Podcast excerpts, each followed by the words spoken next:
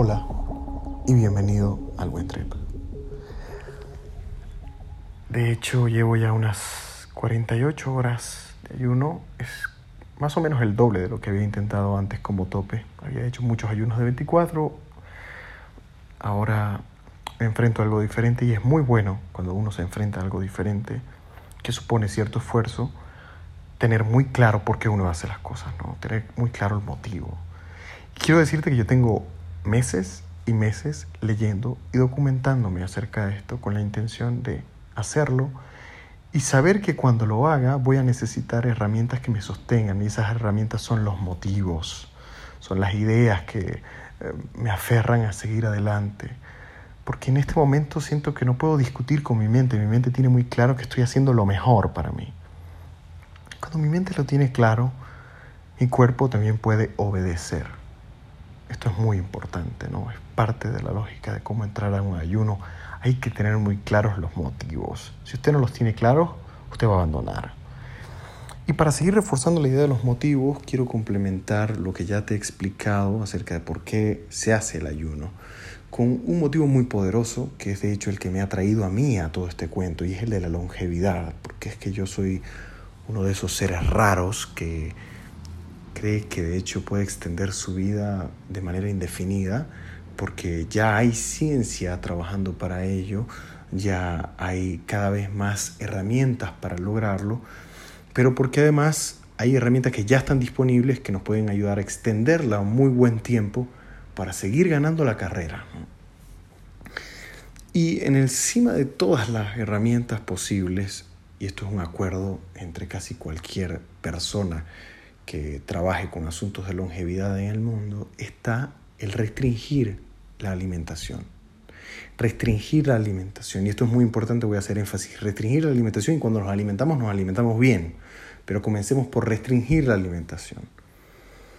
Y es que hay un principio muy sencillo y es que los organismos que restringen su alimentación, que se enfrentan a la adversidad, que luego comen bien, son más longevos que otros aquellos que siempre están comiendo, que siempre tienen abundancia de glucosa, viven menos.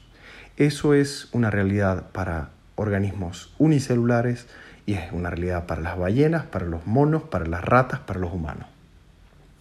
Si usted come con mucha frecuencia, tiende a vivir menos. Y esto es una eh, verdad afortunadamente hoy indiscutible y digo afortunadamente porque nos da una guía, nos dice hacia dónde hay que ir.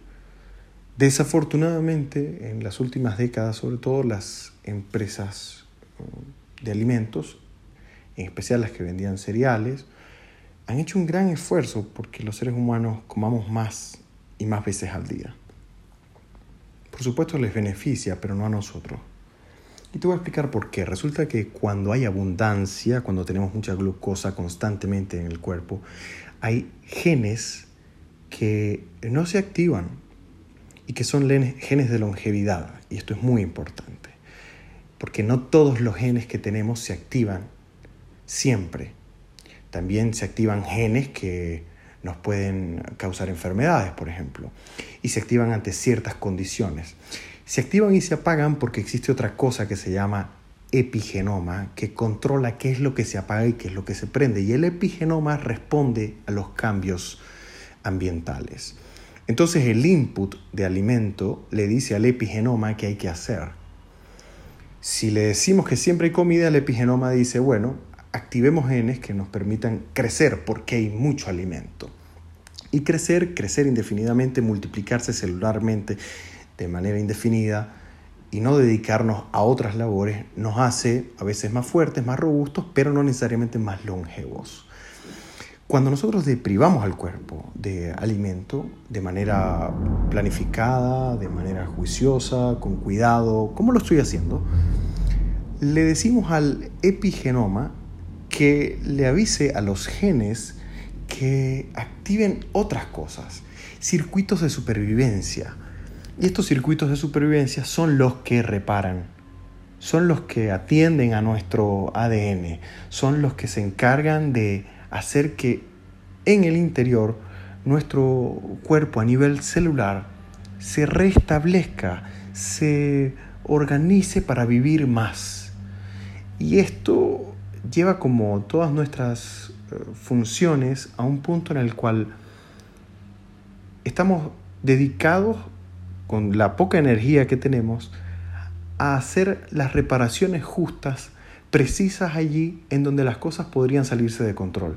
Ese futuro cáncer, esa futura cardiopatía, ese futuro diabetes, ese futuro Alzheimer, comienzan a ser reparados desde ya.